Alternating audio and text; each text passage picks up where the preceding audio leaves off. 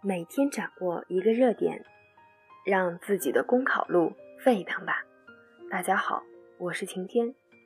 今天的背诵热点是：谦逊是传统美德。谦逊是中华民族优秀的传统美德。仰望灿烂的历史星空，从满招损，谦受益，到不自满者受益，不自恃者博闻，再到念高危。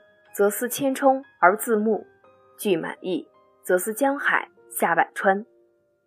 中华文明留下了诸多流传千古的名言警句，都在强调谦逊的意义，警示人们提防自满。谦逊既是一种豁达的生活态度，也是一种睿智的处事方式。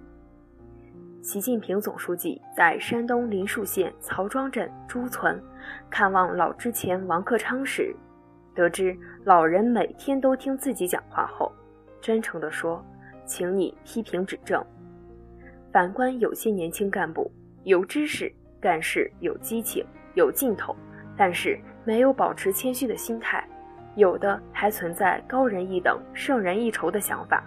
最终也只会与自己的目标渐行渐远。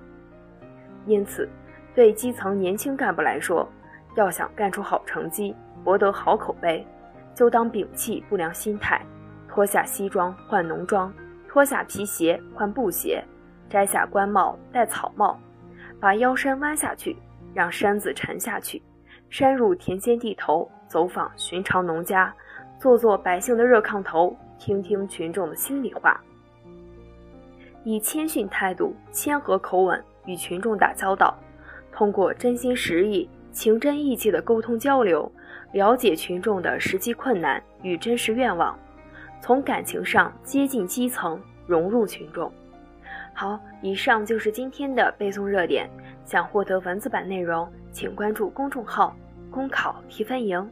我们明天再见。